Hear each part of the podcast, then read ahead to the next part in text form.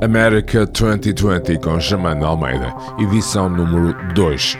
Depois da introdução que fizemos, Germano, vamos eh, olhar para os últimos 10 anos no contexto das eleições que se aproximam.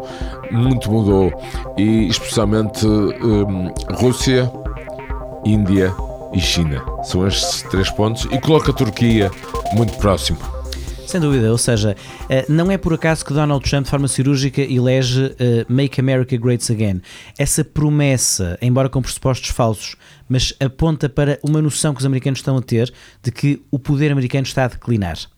E perante isso, e isso os números mostram-no, ou seja, nesta década que agora termina, eh, para teres uma ideia, há 10 anos a China tinha 40% da riqueza americana, hoje tem 80%.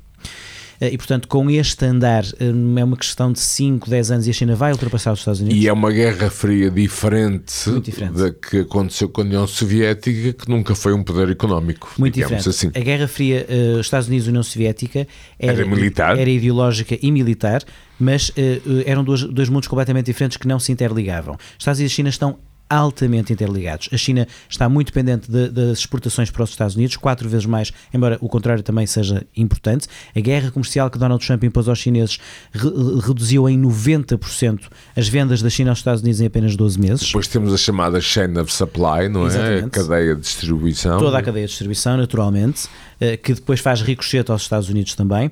Eh, portanto, isso é muito importante.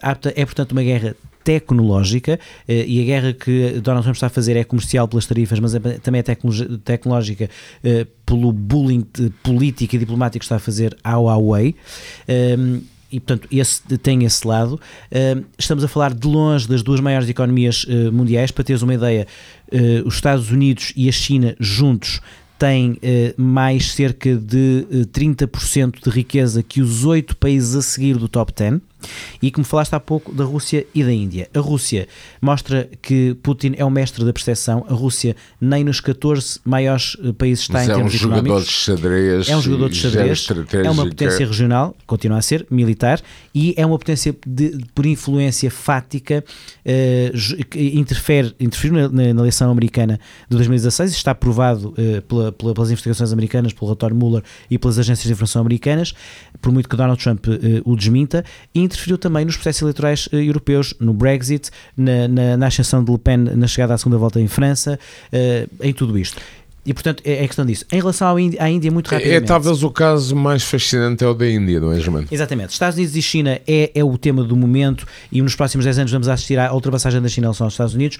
A mais longo prazo vamos ver há um certo arrefecimento chinês pela política de filho único. Uh, a própria crescimento económico chinês, embora esteja a crescer ao dobro dos Estados Unidos e ao triplo da Europa, já está a abrandar, já não cresce a 10%, já cresce a 6% e ao mesmo tempo a Índia, que há 10 anos era a 12 economia mundial, já é a quinta. Porquê? Porque ainda está a crescer em população, vai ultrapassar a China como o país mais populoso do mundo em 10, 15 anos, e ao contrário do que dizem os Trumps e os, e os demagogos populistas, a imigração não é uma ameaça para, para, os, para, os, para os países, a população é o novo poder e por isso é que a Índia vai ser possivelmente a terceira maior economia do mundo daqui a uns 10, 15 anos. Germano, termino com a Turquia perguntando desta forma provocativa: os novos Açores?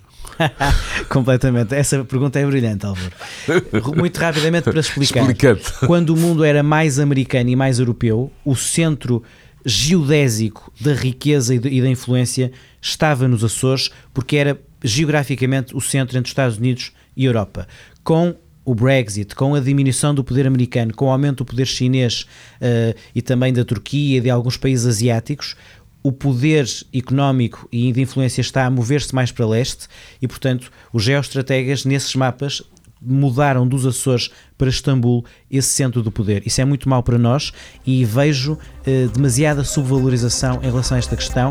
Portugal, com o Brexit, com a saída do Reino Unido e com a perda da influência dos Estados Unidos, tem que refazer a sua política externa em função disto. Germano Almeida com America 2020.